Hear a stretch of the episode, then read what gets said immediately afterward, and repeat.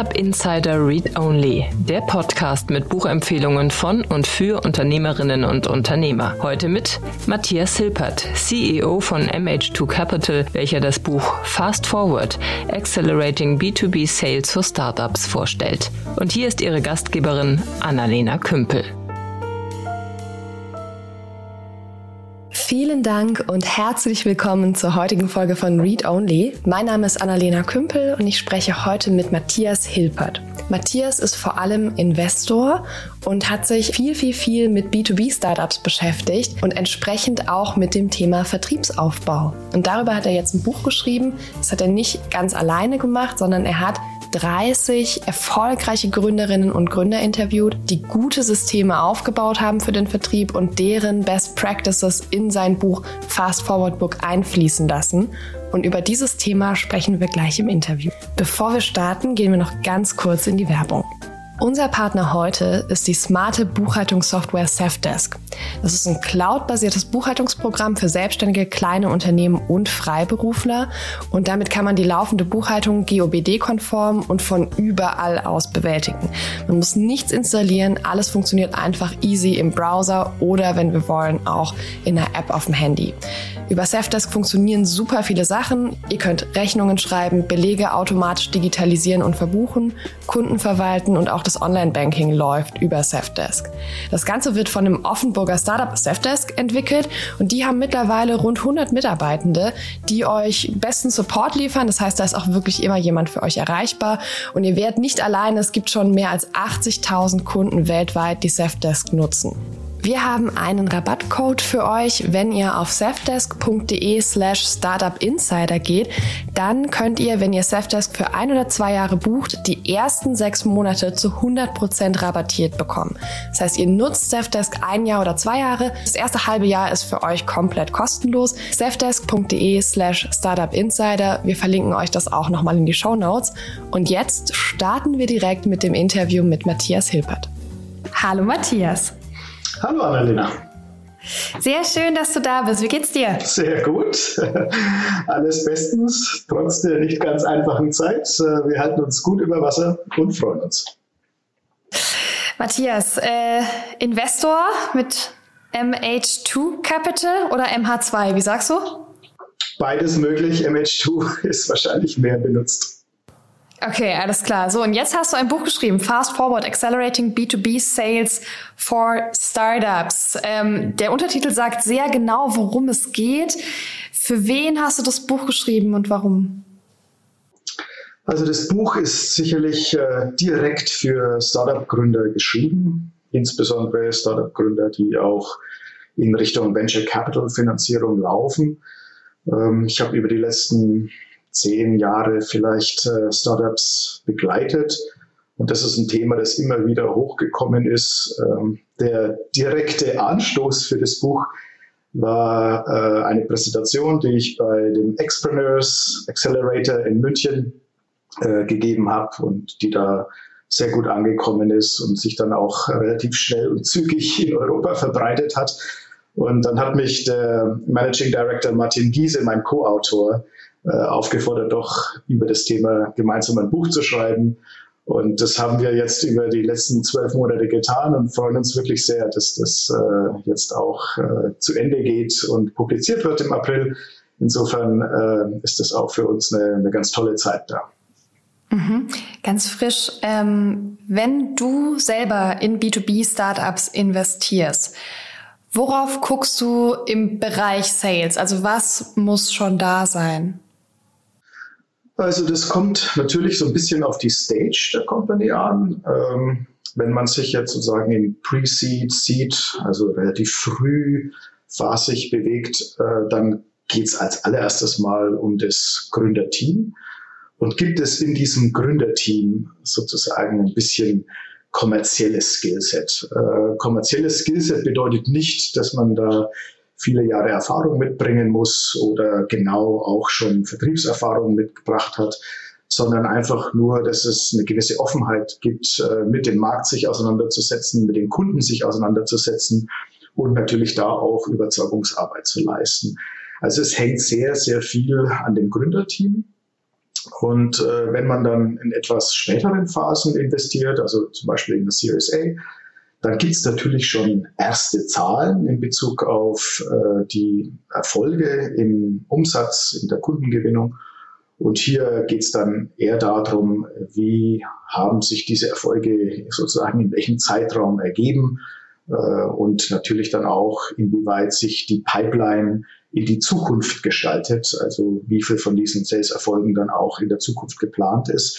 Da kann man dann weitaus mehr quantitativ agieren und man sieht dann auch schon ein bisschen den Professionalisierungsgrad der, des Teams. Also gibt es ähm, Customer Relationship Management, ein CRM-Tool, äh, wird der Prozess gut gestaltet und äh, gibt es gute Conversion Rates von Prozessschritt zu Prozessschritt. Und solche Dinge sind dann äh, ein bisschen mehr relevant auch noch neben dem Team, aber auch hier das Team macht wirklich einen großen äh, Ausschlag, insbesondere auch wenn es um B2B-Startups geht, äh, weil das natürlich auch nochmal eine ganz spezielle Komplexität ist, an Unternehmenskunden zu verkaufen, anstatt jetzt an Privatkunden wie im B2C-Bereich. Mhm. Und was suchst du im Team? Also wie sieht ein Team aus oder ein Gründer, eine Gründerin, der oder die gut im B2B-Sales verkaufen kann? Also im Team selbst ist es äh, sehr vorteilhaft, eine gute Balance zwischen äh, technischem und Produktverständnis auf der einen Seite und dann eben das kommerzielle Verständnis auf der anderen Seite zu, zu haben. Und ähm, im kommerziellen Bereich, der natürlich dem Vertriebsbereich am nächsten ist, äh, geht es dann darum, wirklich den Markt gut äh, zu analysieren, in verschiedene Segmente zu teilen, diese jeweiligen Segmente mit ihren Bedürfnisstrukturen zu erfahren, äh, in Neudeutsch die Pain Points äh, rauszufinden im Unternehmensbereich die sich da tagtäglich geben und äh, die derzeit eben entweder nicht gut genug oder noch gar nicht adressiert sind, um sich da wirklich in diese Unternehmensform reinzudenken und zu sehen, was kann man denn hier an Produkt und an, an, an Technik anbieten. Und äh, wie schon angedeutet, äh, eine etwas extrovertiertere Persönlichkeit und Charakter ist da sicherlich sehr notwendig, äh, die auch äh, mit einer genötigen Empathie an den Kunden herangeht, um da im Gespräch äh, nach und nach eben die jeweiligen Punkte herauszufinden, um dann überhaupt erstmal zu dem Schluss zu kommen, welches Produkt soll denn gebaut werden und äh, welches Angebot gestrickt werden, um auf diesen Markt dann auch wirklich gut einzugehen. Mhm, okay. Und meinst du, man kann das lernen, gut zu sein im B2B-Vertrieb oder brauchst du dazu ein bisschen eine Anlage? Nein, das kann man absolut lernen. Also von meiner Seite her, äh, wir haben in dem Buch ja 30 der erfolgreichsten B2B-Gründer in Europa in, interviewt. Und äh, was sehr, sehr oft vorkommt, ist, dass äh, ein Gründerteam sehr stark technisch veranlagt ist. Ingenieure mit PhDs, die viele Jahre äh, da sehr, sehr tief in der Technik standen und sich dann mehr oder weniger das erste Mal wirklich im Markt bewegen und mit dem Kunden sprechen. Und äh, es war sehr klar deutlich, dass äh, die Empfehlung, wie auch unsere eigene Empfehlung ist, sich da wirklich mit offenen Augen und äh, frohem Herzen sozusagen reinzubewegen, weil das ist auch genau das, was der Gründer am Anfang machen muss. Äh, man kann nicht äh, Sales ganz am Anfang in der Unternehmensgründung an Experten outsourcen, sondern man muss wirklich die Triangulation zwischen dem Markt, dem Produkt und der Technik in einem Kopf sozusagen nach und nach und sehr iterativ herstellen, um dann genau auch den Product Market Fit zu erarbeiten. Und äh, auch mit technischem Hintergrund kann man das tun und äh, manchmal insbesondere auch in den späteren Phasen kann Sales auch sehr wissenschaftlich, sehr prozessorientiert, sehr quantitativ gemanagt werden. Und äh, das kommt dann auch den Ingenieuren sehr, sehr gut äh, zusammen. Also insofern auf jeden Fall kann das gelernt werden und erlernt werden. Und unser Buch soll ja genau dazu auch einen Beitrag leisten, dass Gründer sich aus allen Bereichen äh, auch wirklich hier in den Vertrieb, in das Sales und in das Kundenmanagement reinarbeiten können und auch auf einer sehr hohen Professionalisierungsstufe das tun können. Mhm. Und wenn du als Investor drauf guckst, ich bin mal gespannt, ich habe das nämlich schon ein paar Leute gefragt und kriege immer unterschiedliche Antworten. Ähm, bist du ein Fan davon, wenn die Leute ne, nehmen sich ein Buch oder einen Online-Kurs oder weiß ich nicht und können das irgendwie und probieren das selber mit dem Vertrieb lernen? Oder bist du ein Fan davon, wenn die sich einen Coach nehmen oder Hilfe in irgendeiner anderen Form, um tatsächlich da durchgeführt zu lernen und zu werden und sich zu guten Vertrieblern zu entwickeln? Also ich bin ein großer Fan davon, beide Seiten zu kombinieren. Auf der einen Seite wirklich das einfach ausprobieren und äh, einfach loslegen, um damit sozusagen auch wirklich sehr praktisch äh, in das Thema reinzukommen. Und auf der anderen Seite sowohl mit Büchern als auch mit Coaches äh, das äh, sozusagen professionalisiert dann auch aufzubereiten. Das kann aber nicht nur eins von beiden sein, sondern es muss meines Erachtens beide sein, weil beide sich dann auch sozusagen nach und nach in einer sehr positiven Spirale da nach oben bewegt. Aber dass der Gründer proaktiv sich Hilfe holt und proaktiv auch sich das Wissen versucht anzueignen, ist auf jeden Fall die Voraussetzung. Cool. Es gibt ganz viele B2B-Startups und viele scheitern und ich glaube, es scheitern auch viele daran, dass sie es nicht schaffen, ihre Kunden richtig zu erreichen. Was machen viele, fast alle Startups falsch im B2B-Sales? Das ist eine gute Frage. Ähm, es gibt einiges, äh, das sagen wir, über die gesamten Aufbau der Sales Activities da nicht immer ganz ideal gebaut wird. Aber ganz am Anfang insbesondere, wenn es losgeht, gibt es äh, sehr viele äh, Gründer, die sich nicht wirklich ganz direkt selbst damit auseinandersetzen möchten. Viele Gründer sehen wir sehr produktorientiert oder eben auch sehr techniklastig.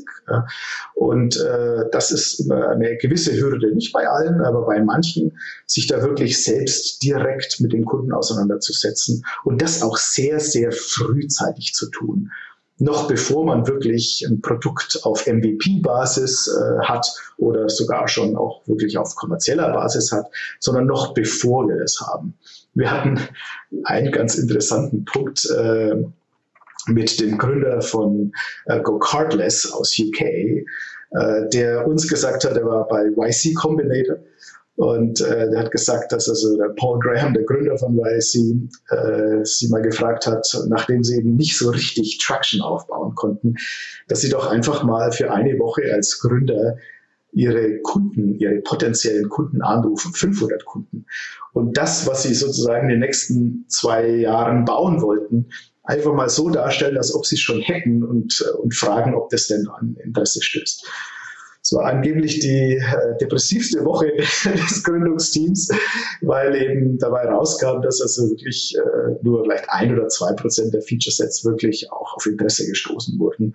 Und das ist genau der Punkt, dass man also sehr, sehr frühzeitig, auch wenn man noch gar kein Produkt hat, wirklich mit dem Kunden in Kontakt tritt und versucht herauszufinden, wo genau die Pain Points existieren.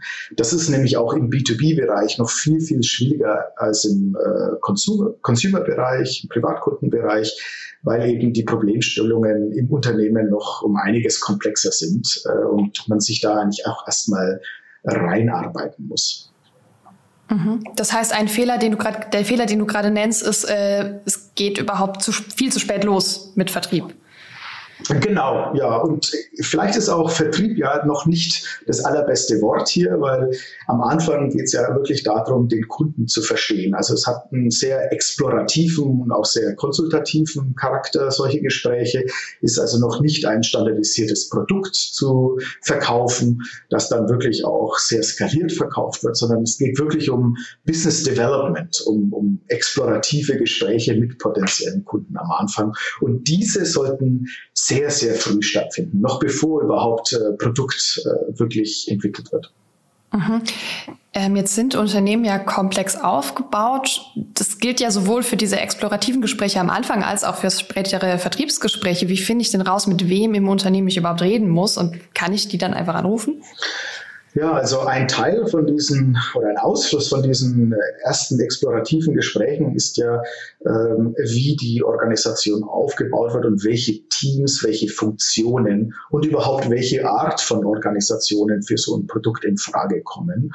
Und äh, da kommen wir dann auch sehr schnell so zum zweiten, nicht ganz einfachen Thema, nämlich der Segmentierung, ähm, die auch sehr viele Gründer nicht in dem Maße granular machen, sondern sich sagen wir, auf relativ High-Level-Kriterien einlassen, wie jetzt zum Beispiel Unternehmensgröße, Umsatzgröße oder Anzahl der Beschäftigten und so weiter. Aber wenn man dann wirklich sehr, sehr tief geht in welche Art von Jobtitles wirklich Champions sein können für diese Art von Produkt, Benutzer sein können für diese Art von Produkten, welche Software-Stacks die Unternehmen haben, auf die man aufbauen kann, wenn man selbst Software vertreibt etc. Also wirklich sehr detaillierte Segmentkriterien. Das ist dann was, was äh, nur im Ausnahmefall eigentlich anfänglich aufgebaut wird. Aber das ist eben sehr, sehr wichtig um dann im zweiten Schritt genau die Personen anzusprechen, äh, die dann die höchste Wahrscheinlichkeit im Unternehmen haben, auch Interesse zu haben und äh, das Produkt dann durch den Sales-Prozess zusammen mit dem Unternehmen treiben, die jeweiligen Unterschriften einsammeln und natürlich auch die Budgets bekommen etc., um dann auch wirklich zu einem guten Abschluss zu kommen. Mhm. Ich finde es beim B2B-Sales immer so abstrakt. Also, ne, wenn ich B2C was verkaufen will, dann habe ich das Gefühl, okay, cool, ich brauche irgendwie Produktfotos und dann ähm, schaue ich mir die verschiedenen Kanäle an, die es gibt und dann schalte ich irgendwie Werbung, vielleicht bei Instagram oder bei TikTok, je nachdem, was jetzt gerade irgendwie passt, ja. Äh, suche mir vielleicht äh, Influencer, mit denen ich zusammenarbeiten kann und dann habe ich irgendwie wahrscheinlich schon mal Traction auf meiner Website und kann damit irgendwie arbeiten. Ja, also ich finde, das fühlt sich für mich leichter und greifbarer an, wenn es um den Anfang geht. Was ist das B2B-Pendant zu diesen Schritten? Welche ersten Schritte muss ich machen, um überhaupt mal irgendwo ins Gespräch zu kommen und Menschen zu finden, mit denen ich reden kann? Also ich denke, auch eine Website zu bauen und auf dieser relativ deutlich darzustellen, was denn die Proposition ist, wie sich diese differenziert, welche Benefits dass diese Proposition erarbeiten kann und wir, für welche Art von Segmenten und Personas die Proposition auch verfügbar sein kann und äh, gebaut ist. Das ist auf jeden Fall auch eine sehr, sehr ähnliche Geschichte, die, wir, die man da machen sollte, genau wie im B2C-Business. Aber wenn es dann wirklich in den Kontakt mit den Kunden reingeht, dann läuft das insbesondere bei größeren Kunden, also jetzt nicht bei kleineren B2B-Kunden, die man vielleicht äh, 1000 Euro Umsatz im Jahr verkauft, sondern eher so an mittlere Mittelstandskunden, SME-Kunden oder Enterprise-Kunden, äh, wo es dann um vielleicht 10.000, 100.000 oder vielleicht sogar eine Million Umsatz im Jahr gibt.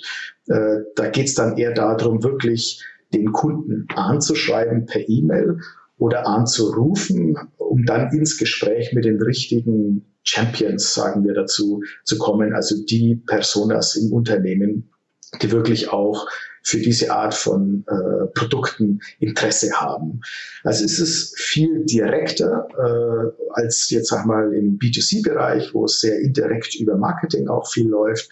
Und äh, damit hat man natürlich aber auch die Chance, mit den jeweiligen Personas im Unternehmen auch wirklich ins Gespräch zu kommen, nochmal in dieses explorative, konsultative Gespräch zu kommen, was denn notwendig ist, um überhaupt den Kontext von dem Kunden erstmal zu verstehen und dann auch die Proposition darauf anzupassen. Also es ist äh, zum gewissen Teil einfacher, weil nicht so wahnsinnig viel Abstraktionslevel existiert wie im B2C-Bereich über die gesamten Marketingkanäle.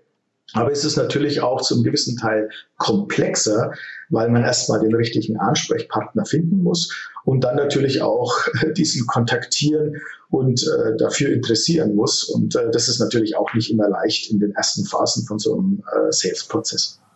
Genau, das wäre jetzt meine nächste Frage gewesen. Ich bin ja wahrscheinlich nur eine E-Mail von vielen im Postfach und auch nur äh, ein Mensch von vielen, der oder die vielleicht ein Produkt hat. Äh, für meinen Ansprechpartner. Wie interessiere ich den denn für mich? Also was wir sehr oft gesehen haben, ist, dass in den anfänglichen Phasen äh, die B2B-Gründer wirklich ihr eigenes Netzwerk anzapfen, um da nach und nach äh, sich erste Referenzkunden ab, aufzuarbeiten und mit diesen Referenzkunden dann in den weiteren Markt gehen um einfach zu sagen, guck, äh, wir haben einen sehr ähnlichen Kunden äh, wie diese Unternehmung und äh, das wäre sicherlich auch eine Möglichkeit von eurer Seite her, ihr Value zu generieren. Insofern arbeiten die, die Unternehmen sich nach und nach mit, äh, mit vielen Referenzen dann in den Markt rein. Also es ist äh, schon eine, sagen wir mal, sehr arbeitsintensive Aufgabe, gar keine Frage, aber das ist eigentlich der, der normale Weg. Und am Anfang äh, tut man sich auf Kunden konzentrieren, die sicherlich auch sehr offen sind, mit Startups zusammenzuarbeiten. Das ist natürlich noch ein anderes Risikoprofil, als wenn man schon mit sehr etablierten Unternehmen zusammenarbeitet. Aber dafür hat man eben auch sehr viel Vorteile, dass sich also das Startup auch sehr stark auf diesen Kunden konzentriert, das Produkt möglicherweise auch noch sehr stark an den Bedürfnissen des Kunden ausrichtet und damit dann auch mehr und mehr Wert geschaffen wird für diese ersten Kunden über die nächsten Phasen, wenn also das, äh, das Startup weiter und weiter wächst, wird es dann natürlich auch ein bisschen standardisierter. Aber dann hat man eben auch noch zusätzliche Argumente mit den Referenzen, die dann auch äh, sehr, sehr tragend für die, die neuen Kunden sind. Mhm, okay. In Fast Forward schreibst du viel auch über Struktur und Prozess. Ähm, kannst du uns kurz aufschlüsseln, wie sieht ein guter B2B-Sales-Prozess aus? Also wir, wir nehmen eigentlich äh, Prozess in, in zwei Dimensionen wahr. Wir sehen auf der einen Seite die Phasen, in der das Unternehmen sich bewegt. Und wir haben hier vier Phasen definiert. Die ersten zwei nennen wir Explore und Learn. Das sind also Phasen, in denen die Unternehmung gebaut wird. Äh, da geht es also um Umsätze bis zu 100.000 bis zu einer Million im Jahr. Und hier ist also das Hauptmerkmal des eigentlich alle Bestandteile des Sales-Systems, inklusive auch dann des Sales-Prozesses, sehr iterativ äh, verändert wird. Also fast täglich und wöchentlich äh, die jeweiligen Elemente des Sales-Systems sich dann auch ändern. Und die dritte und die vierte Phase, Standardize und Optimize, fängt bei einer Million bis zehn Millionen an, Standardize von circa zehn Millionen auf 100 Millionen, Optimize mit 100 Millionen Umsatz ist man dann schon im Unicorn-Space äh, sozusagen. Da wird dann diese Iteration eher auf Monat, Quartal und halbjährlich äh, erreicht. Aber es ist ein ständiges Weiterentwickeln des jeweiligen Sales-Systems. Und das Sales-System, was ich jetzt ein paar Mal angesprochen habe, das hat viele verschiedene Elemente. Ein paar haben wir schon angesprochen, wie zum Beispiel Segmentation, Pain, Pricing, Contracts oder eben auch dann den Sales-Prozess, Pipelines, Reporting, Statistics und dann ganz wichtig die Organisation und Remuneration, also sprich die Kommissionssysteme der jeweiligen Sales-Organisationen und dann der Customer Success, also die Phase, nachdem der erste Vertrag unterschrieben wird. Und ähm, der zweite Weg, wie wir den Prozess uns anschauen, ist dann der Sales-Prozess selbst. Also wirklich, welche Phasen werden von einem Unternehmen durchlaufen, um sozusagen zum, zum Abschluss zu kommen. Und äh, das ist, sag ich mal, unterschiedlich von äh, Unternehmen zu Unternehmen. Äh, das ist, äh, sag ich mal, bei bei den meisten Unternehmen grob ähnlich, aber im Detail immer sehr, sehr unterschiedlich, weil es auch wirklich darauf ankommt, in welche Richtung äh, das Unternehmen unterwegs ist, also sprich, welche Art von Produkten es hat, in welchem äh, Markt es sich bewegt. Aber wir äh, haben grundsätzlich mal fünf oder sechs Schritte definiert. Der erste Schritt, den nennen wir Prospect. Da wird sozusagen einfach nur identifiziert aus dem Segment, welchen Kunden möchte man denn ansprechen. Der zweite Schritt ist Lead, wo man diesen Kunden sozusagen anfänglich qualifiziert, anfänglich kontaktiert und raus, versucht herauszufinden, ob äh, Interesse existiert. Der dritte Schritt ist Qualified Lead, wo dann wirklich sehr tief eingestiegen wird mit dem Kunden zusammen wer ist auf der Kundenseite verantwortlich für das Produkt, äh, wer ist derjenige, der das Budget geben wird, welche Art von Timelines gibt's, um überhaupt zu einem Vertrag zu kommen. Und dann gibt's die, den vierten Schritt, die Opportunity. Ähm, hier wird dann sozusagen wirklich auf den Vertrag selbst hingearbeitet. Welche Merkmale hat der Vertrag? Gibt es vielleicht noch Themen, die man mit dem Legal Department oder IT oder Purchasing äh, besprechen muss? Und dann der letzte fünfte Schritt vor dem Vertrag ist, den wir Customer nennen. Da geht es dann wirklich um die Unterschrift selbst. Äh, das klingt normalerweise relativ einfach, aber bei Unternehmen ist es teilweise sehr komplex, weil viele verschiedene äh, Departments zusammengebracht werden äh, müssen. Es gibt bestimmte Gremien möglicherweise, die man durchlaufen muss etc. Und dann haben wir einen sechsten Schritt auch noch definiert. Das ist dann der Customer Success Schritt. Hier gab es schon diese Unterschrift, aber jetzt wird das Produkt sozusagen in das Unternehmen rein hinausgerollt, ausgerollt sozusagen. Und warum haben wir diesen Schritt eigentlich als einen Sales-Prozess-Schritt noch definiert?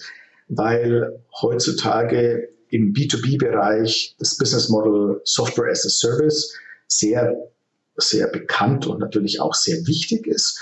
Und hier oftmals so passiert, dass der Kunde mit einem relativ kleinen Einstiegsticket mit dem Vertrag anfängt, aber dann sogenannte Land and Expand Strategie verfolgt wird. Also sprich, dass der Kunde dann auch über das erste Jahr, über die ersten zwei Jahre die Produktseite wirklich sehr stark über die gesamte Organisation ausrollt und damit dann auch signifikant mehr Umsatz generiert, als ursprünglich unterschrieben wurde.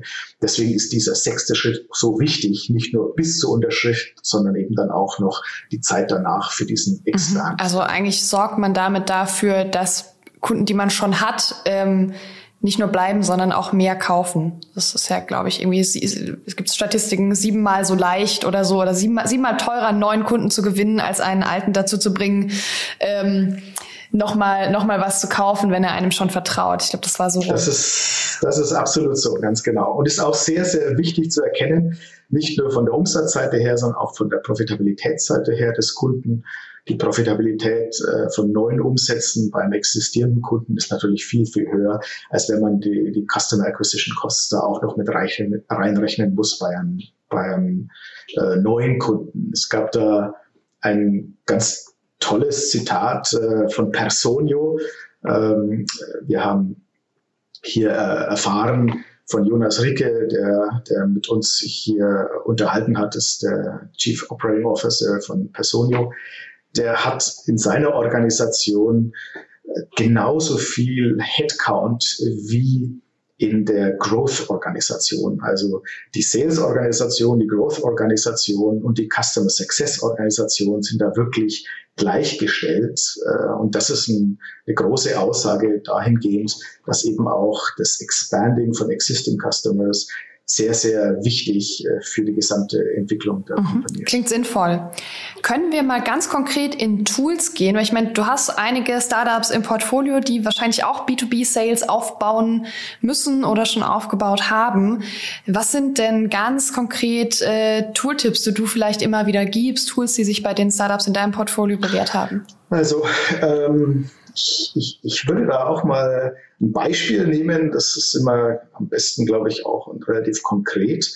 Äh, wir hatten ein Interview mit äh, Neil Ryland von Picon aus äh, UK. Picon wurde gerade an Workday verkauft für 700 Millionen, ist also ein sehr weites, äh, weite Company schon. Und äh, Neil hat in unseren Augen eigentlich eins, einen der, der, der besten Tech-Stacks aufgebaut. Äh, der Tech-Stack, der nur für Sales sozusagen, für sein Sales-Team äh, relevant war. Das waren bis zu 20 Tools, äh, die da ineinander greifen. Der, der Kern von diesem äh, Toolset war Salesforce als Customer Relationship Management. Äh, aber es gab dann eben auch äh, genug andere Tools, die entweder vor- oder nachgelagert sind. Vorgelagert zum Beispiel mit äh, Lead Enrichment oder Lead Management von Clearbit oder Marketo oder Lead Scheduling von Chili Piper, aber dem, dann eben auch Personalization von Drift, Reporting über Tableau oder Microsoft BI oder dann auch in meinen Augen sehr, sehr interessant ist wirklich auch die Organisationstools, die, die Knowledge Tools, die Learning Tools, wie jetzt zum Beispiel Guru oder WorkRamp, äh, die da deployed wurden. Also es gibt mittlerweile wirklich sehr sophisticated Software. Äh, die wird nicht in dem äh, Maße so stark äh, implementiert, wie wir das jetzt bei Picon gesehen haben, aber mehr oder weniger alle Best Practices gehen in diese Richtung, dass es also mehr und mehr auch toolgetrieben organisiert wird. Was sind die ersten Tools, die ich brauche, wenn ich ein B2B-Sales aufbaue? Das CRM ist äh, sicherlich das erste äh, Tool, was auch am wichtigsten ist und was dann auch sozusagen den Kern darstellt. Äh, da fangen aber die meisten nicht unbedingt mit Salesforce an, sondern ganz banal mit Excel-Sheets. Ganz am Anfang ist es auch noch äh, ganz gut so zu tun, weil man seinen eigenen Sales-Prozess dann wirklich sehr frei auch äh, erstellen kann und designen kann. Aber nach und nach, äh, insbesondere dann ab Series A, steigen die allermeisten Companies bei mir im Portfolio, aber auch weiter im Markt in Richtung Salesforce ein. Mhm, okay, also das heißt einfach Low-Level anfangen, einfach mal starten, so wie das eigentlich die ganze Startup-Szene auch beim Produkt predigt. Ähm, warte bitte nicht mit dem Vertrieb, bis du ein gut funktionierendes, perfekt aufgesetztes CRM hast, sondern Excel-Sheet nehmen, anfangen und wenn du das nicht mehr überblicken kannst, kannst du es immer noch in Salesforce hauen. Du hast auf den Punkt gebracht. Genau so ist es. Absolut, ja. Cool. Ähm, sag mal, ihr habt, du hast gesagt, 30 äh, Menschen auch interviewt, ne? GründerInnen, die äh, schon erfolgreich B2B-Sales gemacht haben und deren Wissen ist mit in euer Buch eingeflossen. Das heißt, ihr habt euch das nicht alles äh, selber ausgedacht und überlegt, was ihr beobachtet habt, sondern ihr habt auch Leute gefragt, die es schon gemacht haben. Gibt es diese, diese Interviews eigentlich irgendwo oder ist es irgendwann mal geplant?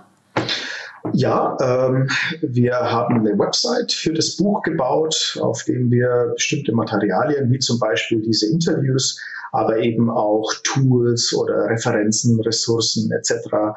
auch aufgebaut haben. Die Website ist fastforwardbook.com und da kann man dann nach und nach jetzt auch nach dem Launch die einzelnen Interviews äh, lesen und damit auch sozusagen die, die Insights der jeweiligen GründerInnen ab, äh, abrufen. Ja, aber ich glaube, das finde ich tatsächlich auch noch ganz cool. Ähm, schön, und dann, wir sprechen schon eine halbe Stunde, ist unfassbar, oder? In der Tat. Wir sind schon ganz, ganz nah am Ende. Ähm, was würdest du denn den GründerInnen, die zuhören, gern noch mitgeben? Also ich glaube, das, das wirklich Wichtigste hatte ich auch schon mal angedeutet, ist, dass man Sales wirklich proaktiv planen und professionalisieren muss. Äh, das geht in verschiedenen Phasen vonstatten, äh, je nachdem, wie weit man schon im Markt drinnen steckt. Und äh, ich glaube, hier sehen wir über die Zeit hinweg, dann auch äh, sehr viel Vorteile, sich nach und nach in der Organisation dann auch sehr stark weiterzuentwickeln.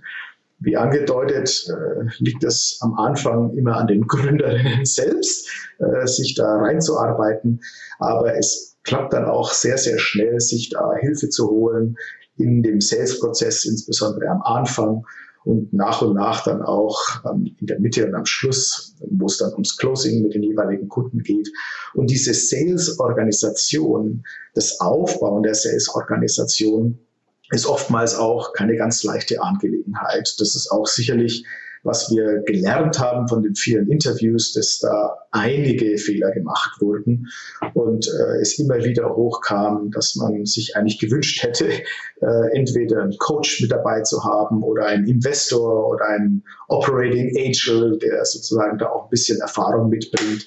Und diese Erfahrung, die sollte man sich auch ganz expliziterweise holen. Entweder im Cap Table oder eben auch außerhalb von dem Cap Table, um in dieser, sagen wir, doch oftmals sehr, sehr neuen äh, Funktion, da auch die, die größtmögliche Professionalisierung mitzubringen und das eben auch äh, immer wieder neu zu hinterfragen und an die jeweilige Stage der Company anzupassen.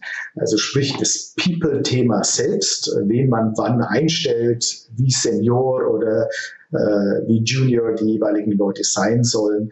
Das ist sicherlich eins der, der größten Themen, die gut verstanden sein werden sollte und bei dem man sich am besten einfach auch ein bisschen Hilfe holt. Yes, mega cooles Schlusswort, mega cooler Tipp. Ist keine einfache Angelegenheit, holt euch Hilfe. Ähm, darin sind GründerInnen noch nicht so gut, wie sie sein dürfen. Und gerade, also ist ja eigentlich ganz gut, finde ich, auch mal von Investmentseite zu hören, hey, du musst das nicht von Anfang an perfekt können. Wir sind happy, wenn du dir Unterstützung holst, einfach damit es gut läuft am Ende, oder? Das ist absolut so und ich glaube, es ist auch gerade, wenn ich das vielleicht noch einwerfen darf, in Europa so, dass hier noch unvorstellbar viel Potenzial existiert, Sales zu professionalisieren. Die USA hat uns da ein bisschen was voraus und auch UK ist da noch ein Stückchen weiter. Aber jetzt im Kontinentaleuropa-Bereich gibt es da so viele Möglichkeiten, sich auch wirklich zu differenzieren und wirklich Exzellenz im Markt zu zeigen und äh, damit auch viel erfolgreicher zu sein äh, als der Rest. Da, da gibt also wirklich sehr, sehr viel. Und das ist auch das, was wir versucht haben, in das Buch mit reinzupacken, da wirklich West Coast Best Practices, so to speak, äh, um da auch Europa insgesamt äh, und unsere Professionalisierung im Sales-Bereich stark voranzubringen. Cool. Und wir kommen sonntags raus, wenn die Woche jetzt startet. Was sagst du allen GründerInnen, die zuhören? Äh, was sollen die jetzt Montag bis Freitag schon mal umsetzen, um ihren Sales ein bisschen besser zu machen? Ich glaube, das Allerwichtigste ist, wenn man ähm, noch junges Unternehmen ist, wirklich in die Tiefen der Marktsegmentierung und äh, des Decision-Making Units einzusteigen, also sprich, an wen man wirklich im Unternehmen verkauft. Das würde ich aufschreiben und sehr, sehr stark und kontrovers in der Company diskutieren. Und wenn man schon ein bisschen weiter ist, äh, dann würde ich mir angucken, ob der Sales-Prozess wirklich noch optimiert werden kann. Also äh, wie die einzelnen Phasen definiert sind und wie die Ressourcen alloziert sind auf die einzelnen Phasen. Das sind, glaube ich, die zwei größten Stellhebel in der jeweiligen Phase, um da noch mal ein Stückchen weiterzukommen. Und auf jeden Fall immer wieder jeden Monat oder fast sogar jede Woche ein Gespräch wert. Cool. Matthias, vielen, vielen Dank für deine Zeit und für den kleinen Share von deinem riesigen Sales-Know-how. Ähm, wir verlosen dein Buch und äh, es ist ja jetzt noch nicht draußen, deswegen wünsche ich euch erstmal einen guten Launch. Super, vielen herzlichen Dank, hat mir sehr Spaß gemacht. Bis dann, ciao. Alles Gute, tschüss.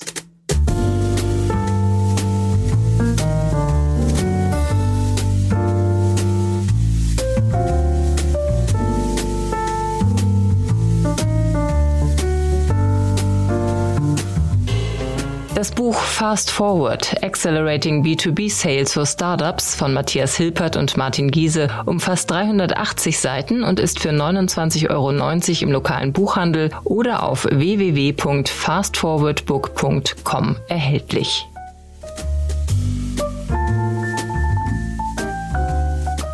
Das war das Interview mit Matthias Hilpert. Super schön, dass ihr bis jetzt dabei wart und ich hoffe, ihr habt was für euren eigenen Vertrieb mitnehmen können und habt vielleicht auch Interesse, das Buch zu lesen. Es gibt auch eine Website, wo ihr alles finden könnt. Das ist fastforwardbook.com. Wir verlinken euch auch das natürlich in den Show Notes. Nächste Woche spreche ich hier mit Theresa Hertwig über ihr neues Buch 360 Grad Remote Work. Super aktuelles Thema, das uns wahrscheinlich auch noch in nächster Zeit beschäftigen wird. Und ich werde sie fragen, was sie glaubt, wie wie sich Remote Work auch nach Corona entwickeln wird und entwickeln kann und was wir alle tun können, um das noch ein bisschen besser zu stemmen, als wir es im Moment machen. Ich wünsche euch noch einen wunderschönen Sonntag und einen guten Start in die Woche. Bis nächste Woche. Ciao.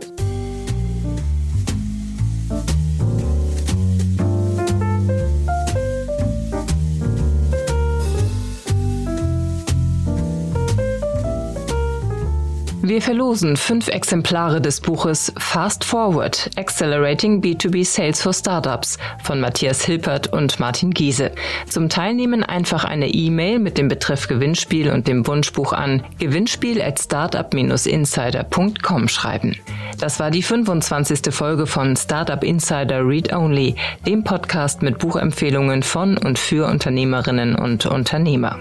Nächste Woche zu Gast Theresa Hertwig, Gründerin und Geschäftsführerin von Get Remote, welche das Buch 30 Minuten 360 Grad Remote Work vorstellt. Alle weiteren Informationen zu diesem und allen weiteren Podcasts von Startup Insider erhält man auf www.startupinsider.de.